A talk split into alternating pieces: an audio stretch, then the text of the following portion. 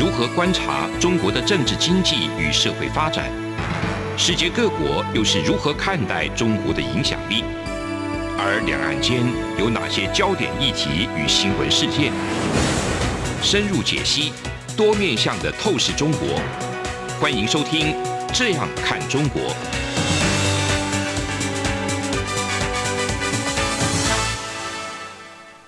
各位听众您好，我是主持人张振林。您现在收听的是中央广播电台《这样看中国》节目。张振宁时间，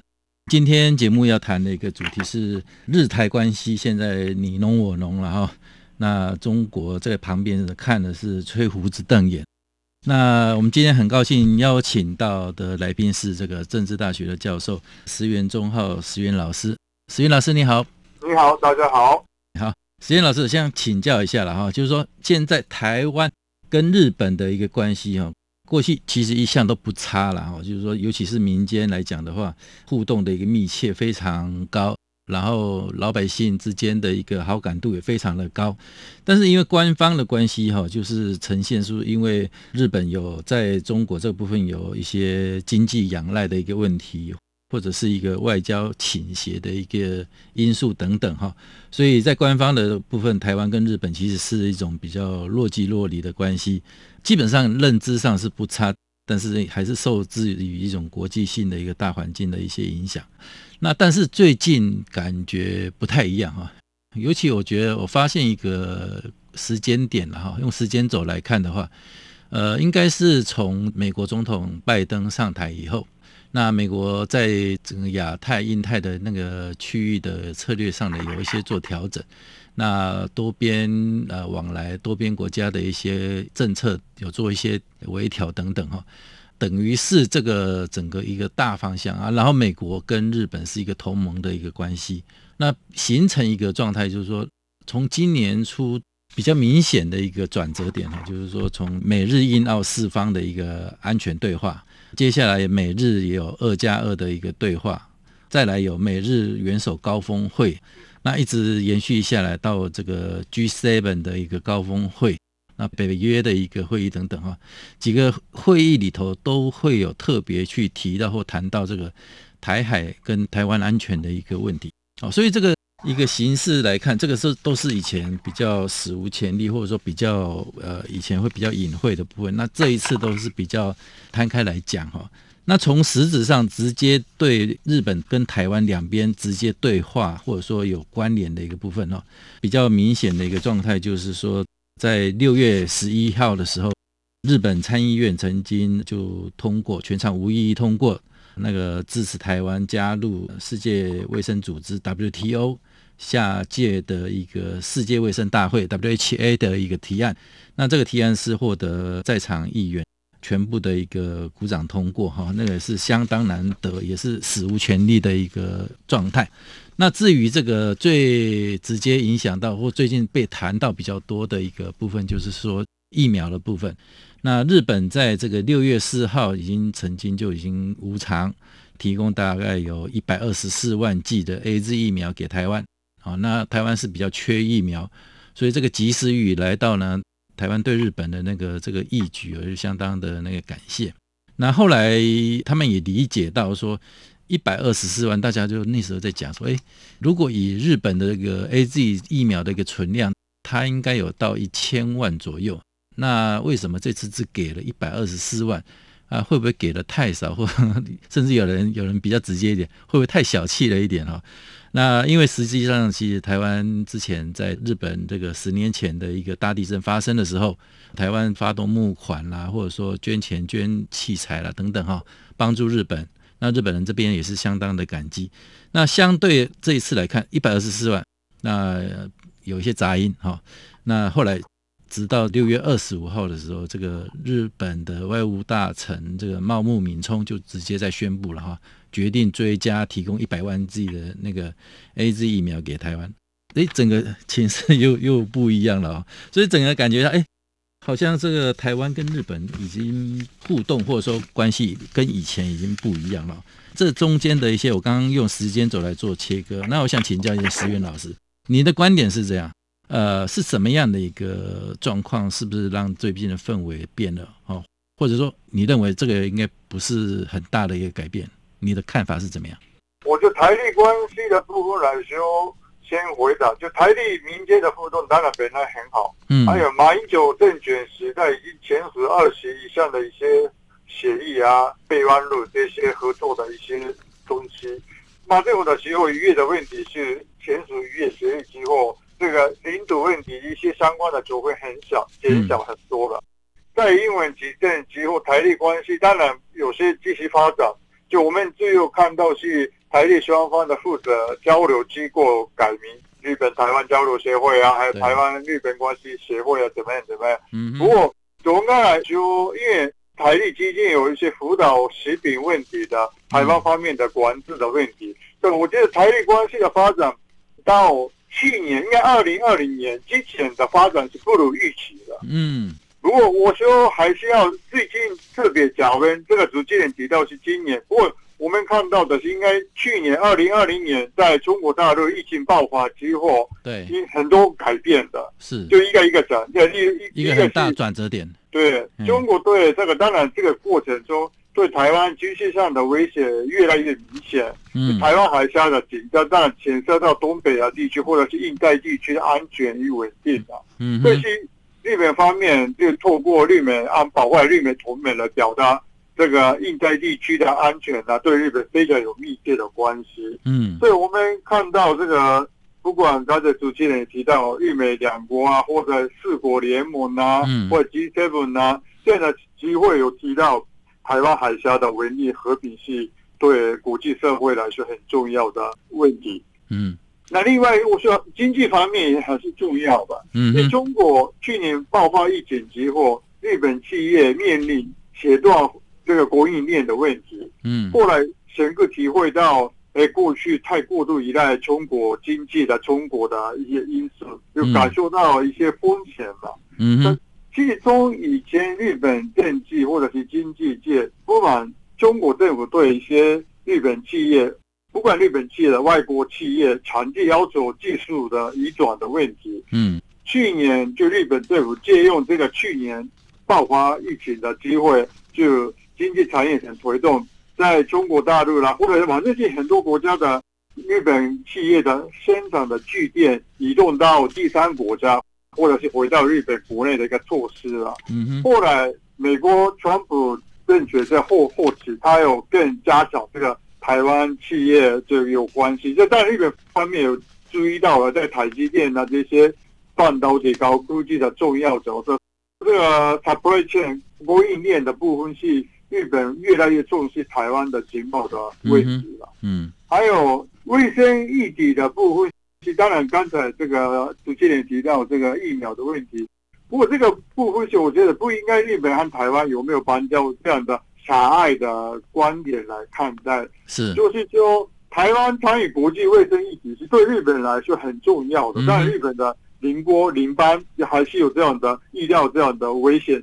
当然影响到日本。最近在日本参议院有决议要通过这个支持台湾参与这个 WHA 的问题啊。对，另外是六月份就提供。两段的这个全部，这个对台湾提供疫苗的问题是，当然这个一部分是去年日本也有遇到缺乏口罩的时候，台湾方面大方的两百万的口罩提供了嘛。但这个一个报温的，这个确实有。嗯，对。过去我觉得这个国际卫生的议题，当然不过这个一些外交也有非常有密切的关系。当然日本对提供台湾这个一百二十几万或者是一百万，这个整个数字来说。多的太小的太多了，这样因为很小太多了，不太小这样子的想法了。不过我觉得日本六月开始对外提供这些疫苗的问题，对，我们看到除了台湾以外，越南还有东协国家，菲律宾啊、印尼啊、泰国、马来西亚，这这些国家是都是东南亚日本长期建立友好的关系，嗯、所以我觉得这个某种程度这个战略性的决定呢。当然，多少的问题，我在这个两国日本、台湾之间的一些决定的，我至少这个多余的疫苗当中，日本第一个确定台湾是还是一定有重要的意义的。我这个我的看法了。嗯，谢谢。OK，那个听起来是很多面向了哈。刚刚石原老师有讲到的一些面，经济面向也有啦，疫苗啦，还有那个相关的那个卫生安全的部分。那其实刚刚还有石原老师有特别提到这个国防安全、军事的一个部分，整个印太地区战略的一个问题。那这个部分有一些指标性的一些人物了哈，他们讲了一些话，我觉得蛮有趣的，蛮有蛮值得探讨的。就是说，像这个日本的防卫大臣岸信夫啊，就是。不只是在这个国会里头接受这个议员的询答，或者是接受一些国际媒体的一个访问，像彭博社的一个访问啊，乃至于他在前一阵子参加一个叫做东南亚国家协会的国防部长扩大会议里面哦，这个视讯会议里面，他其实就当着中国的国防部长魏凤和的一个面哦，就直接就提到说，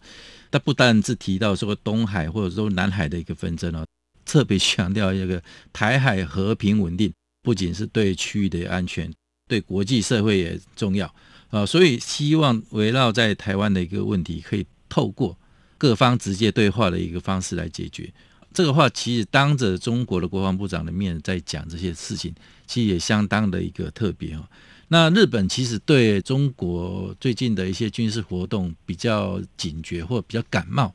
很关键的一个因素，应该是跟这个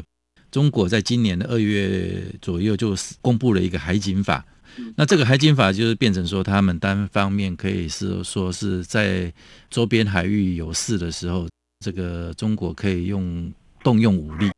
用这样的一个界定。所以这个部分其实是不是刺激到日本哈？就是说比较在这个台海稳定或东海他们的问题等等，比较有一些积极的一个表态哈。那石云老师。帮我们再做一个诠释。这个不管海警法还有其他的行为，但中国，因为我这个中日关系，去年本来是习近平没有疫情然后访问日本，中日之间这个展开新的时代的中日关系，应该可以建立新的发展、新的合作的平台。不过是疫情的关系，后来取消。后来我感觉是中国对日本的这个。比如说东海或者是钓鱼的海域的这个动作越来越，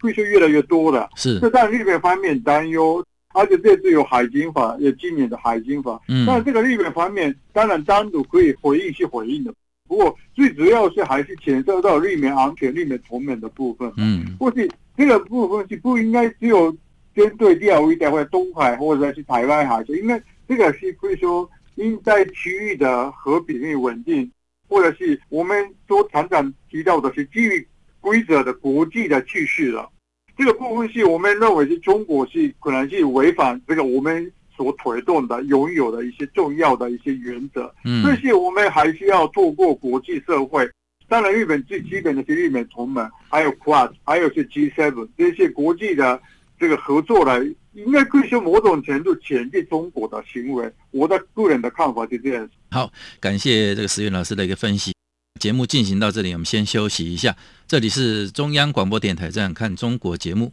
节目稍后回来。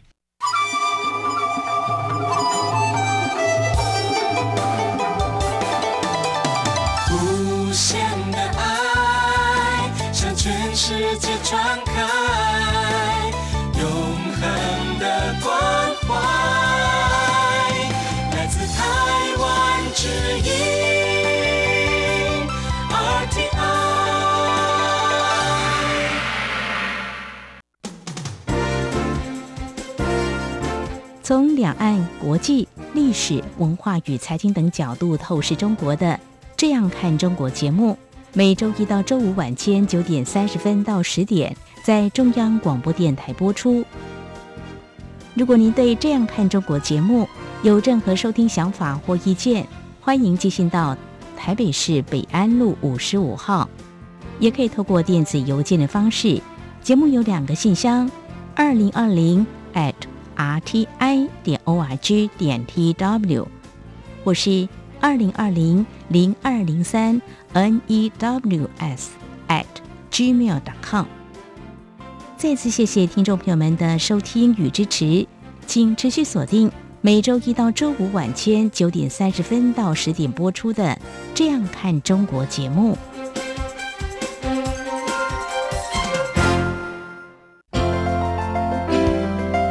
有人形容二零二零年是台湾的 Parkes 元年，使用手机可随时随地收听的形式，滋养了听觉，丰富了视野。而你也加入了 Parkes 的行列了吗？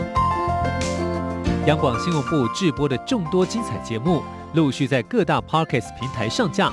包括早安台湾、两岸 ING、这样看中国、张振霖时间、蔡明芳时间，还有这样看香港、舍之岂能藏乎？想跟你聊聊天，以及港式大排档节目，通通随点随听。欢迎透过 SoundOn 声浪平台搜寻央广节目名称，就可以收听到精彩的央广新闻节目。快拿起手机，让我们在 Podcast 平台相见。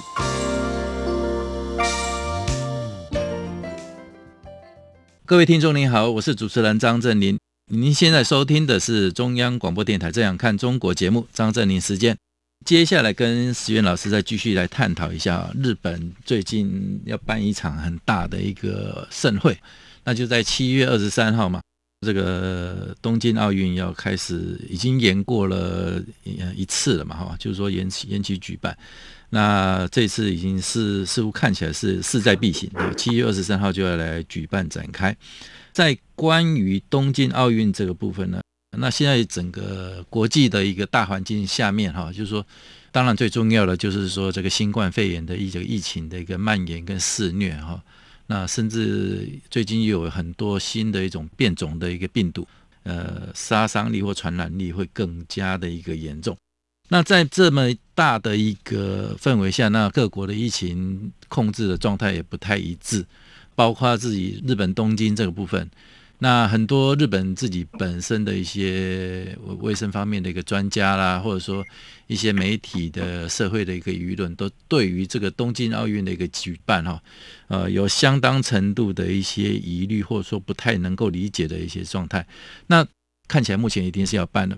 好，那走到这种程度之下，又有这个新冠肺炎的一个威胁哈。不知道石原老师你怎么来看这个冬奥的一个状态，或者是日本政府在这一个部分的布局，有没有什么值得跟我们分享的一个部分？这个当然，日本政府对外或者对国内也有选择安全或者安心的东京奥运啊。是，不过是我看日本国内的应该是差不多一半的这种的民众担忧，早该奥运的结果，这个疫情的。这个进一步的扩大了啊，影响日本的这样的状况。不过我们看到的，因为是现在状况应该要好像非举办不可的了。嗯哼。不过我们注意到，应该台湾也有报道，这个最近这个管辖日本田环的环系事务的国内厅长官也有他提到他的自己的看法嘛。德仁田华他有点担忧，对吗？冬奥恐怕将导致疫情再扩大，怎么样怎么样的这个说法，对，这个引起蛮大的风波了。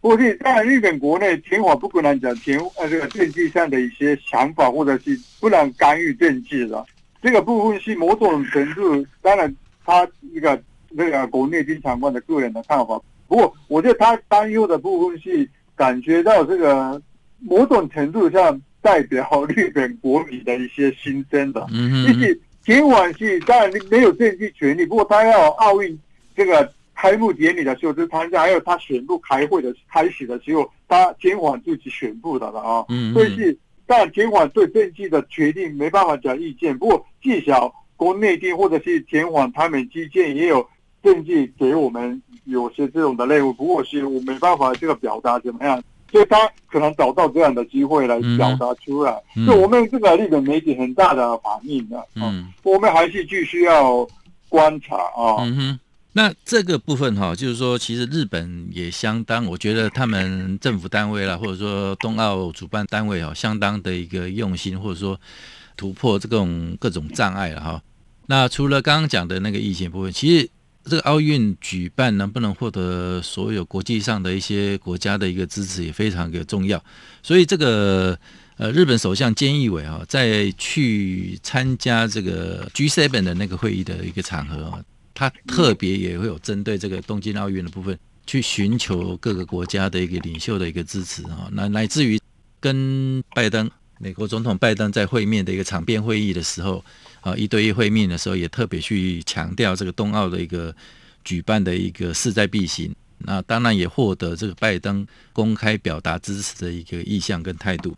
但是这样子的呃一个用心啊，当然目前听起来好像国际上也没有任何比较说抵制或怎么样，顶多就比较可能有运动员哈，有一些运动员个别运动员会比较消极一点，可能不参加那个东京奥运的这种讲法有出来哈。但是这个整体在日本的一个状态，还有一个会被特别拿出来探讨或者说讨论的一个话题，就是说。那到底东京奥运这样子来开办，到时候要不要开放观众来进场观看的这个问题？那这个问题就是，其实就是跟那个新冠肺炎可能一个蔓延或者说扩散的一个关键性的一种考量有关。所以这个日本政府这个部分也有条件了，而且目前好像还没有完全确定哦，就是说他们也是有有条件的会去做一些限缩了，比如说。准许这个观众入场的话，可能要有第一，当然要戴口罩，同时要减负这个 PCR 这个检验阴性的一个证明哈。那打疫苗会不会是一个选项？也有可能也有被讨论。那进到场内可以不不准饮食啦，也不准去喊加油啊之类的哈，动作比较大。那就变成说，这个运动会就会在这样的一个条件下，可能有一些有条件的开放部分的一些观众直接进去观看那个奥运比赛哈。这样的一个限缩或者说这样的一个配套，呃，思源老师你觉得嘞？这样有没有效果？或者说，目前的一个方向可能还能还要特别去留意哪一些方面？当然，这个卫生的角度来说，这个举办奥运的比赛那么大的广场，应该不要观众是最安全的。这个是我觉得应该这样的想法。不过他们就说人是要一万的，或者五千的、两万的，还有很多。不懂的说法了。嗯，我那个时候这个人数的部分，当然已经很多票已经卖完卖好了。要这些问题是要花钱了，还要负责一点。所以是当然，主办单位人越多越好。不过，如果这次越疫情越来越严重，应该主办单位心理准备这个不要完全没有观众之下的比赛了。嗯，还有这个。选手村的，还有选手的，还有相关人人员的移动也有，对，是要场地的管制的。这个是还对、嗯、这个部分是比较，因为还是疫情的变化来，我相信稍微要调整的。嗯，所以我们一般的观众应该在电视上看他的比赛，嗯、大概在很小难过直接参与去看啊，还要参加一些相关的活动，还是现在的疫情的状况来说，是非常不容易的。嗯嗯。所以这个面貌来讲，当然这个从来没有发生过这样的这 pandemic 这样的状况之下的奥运比赛这样子吧，完全是一个全新的一个状态哦。那思源老师行为，那如果是你的假设是你，你会不会有机会的话，你会去现场看吗？现在当然这个现在在国外了，不过在如果国内也，当然我以前有参加田径队了、游泳的校队了。所以我蛮喜欢干这个比赛了啦，我这次一定会干。不过当然有在东京有办，然后会去去去了。不过这次疫情的关系，还是要考虑太多其他的因素了，所以还是会有有一些考量跟疑虑了哈。对，所以这个其实呃，即便你开放哦，就是说日本要开放这个观众来进场的话。可能也不必太强制限缩，可能也有很多人都已经自自我限缩了哦，就可能到时候因为考量疫情啊，或者说自己本身的一个安危的一个问题，所以也会有一些状况。但不管怎么样哈，整个来讲的话，那冬奥举办的一个成果，它到时候呈现的一种样貌，那对日本的一个意义跟影响，我觉得这个应该是还蛮重要的，就是说。因为以前一次奥运呢，就足以改变一个国家经济也好，或者说一个所谓整体国家实力的一个评比哈，或者说一些印象分数等等，这些都会有影响。那这一次冬奥在这么困难的一个艰困的一个状态下，那来来如果如期举办了，可能对日本的一个影响，呃，石原老师，你觉得哪一个层面要特别注意一下？这其实日本国民注意到这次的奥运啊，应该很多可以说。大多数的日本国民的牺牲之下的召开的，嗯，还有透过这个奥运很多负面的行为，这个日本为政治界、经济界为了获取庞大的经济利益啊，这个要非办不可的感觉了。嗯，所以，就我这个部分反映日本对这次奥运比较不积极的相当多的一些舆论嘛。嗯，那政治层面来说，但菅义伟菅首相来说，因为今年九月之前要必须面临自民党总裁的改选嘛，还有十一月十一月份要国会要解散，众议院要解散嘛，所以对他来说，难过控制疫情，还有顺利举办奥运，当然，我觉得他的政绩前途一定是看好的。嗯，但如果举办有些问题，我觉得还是要日本政治社会，因为必须政治层面可能是增加不确定性，这个是我目前的看法。嗯哼，那经济层面的一个影响，比较大家去探讨或者说去强调的，就是说。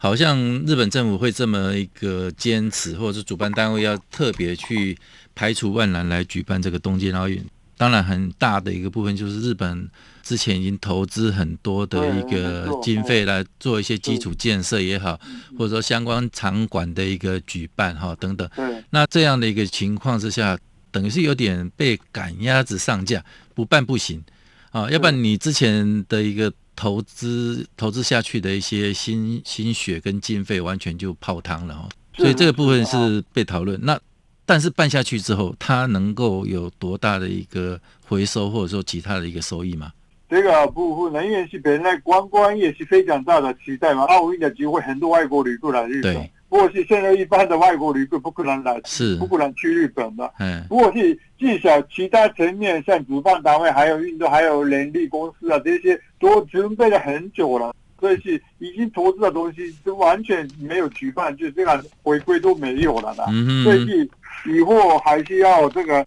能够举办就去举办，嗯，至少要我们投资的东西要得到一些 利益才，才才有这样的。体检的那么庞大的投资的意义，好不好？是的，这个看样子以台湾的角度来看，我觉得我们还是祝福了哈，就是说希望这个东京奥运也能够很顺利的一个举办，然后整个疫情也能够相当的一个控制哈，那让这个国际。四年一度的一个盛会哈，能够如期的一个举办。那我们在台湾可能也可以透过一些呃网络啦，或者说电视的一些转播来看这个精彩的国际赛事等等哈。非常感谢这个石原老师。那以上就是我们今天中央广播电台《这样看中国》节目，节目到这里进行告一段落，谢谢。哎哎，你知道吗？侨委会今年的海外华文媒体报道大奖开始征件喽！真的吗？没错。今年是以看见疫情下的华媒影响力作为主题，除了原本就有的平面、网络报道类、广播报道类之外呢，还增设了电视影音报道类哦。不止如此，还有全球新闻志工限定的侨务电子报新闻报道特别奖。只要你是侨务电子报的新闻志工，而且报道作品有在侨务电子报刊登过的，就可以报名啦。哇，奖项变多，报道被看到的机会也变多了呢。那参赛作品只要是聚焦台湾、报道台湾，而且是在限定刊播期间于中华民国境外媒体平台刊播就可以了吗？没错，赶紧把握时间，在八月十五号之前上网完成报名吧。那我赶紧上二零二一海外华文媒体报道大奖官网查询相关征件规范。网址：triple w dot o c a c media awards dot t w w w w 点 o c a c m e d i a a w a r d s 点 t w。以上资讯由中华民国侨委会提供。从两岸、国际、历史、文化与财经等角度透视中国的《这样看中国》节目，每周一到周五晚间九点三十分到十点。在中央广播电台播出。如果您对这样看中国节目有任何收听想法或意见，欢迎寄信到台北市北安路五十五号，也可以透过电子邮件的方式。节目有两个信箱：二零二零 at rti 点 org 点 tw，或是二零二零零二零三 news at gmail.com。再次谢谢听众朋友们的收听与支持，请持续锁定每周一到周五晚间九点三十分到十点播出的《这样看中国》节目。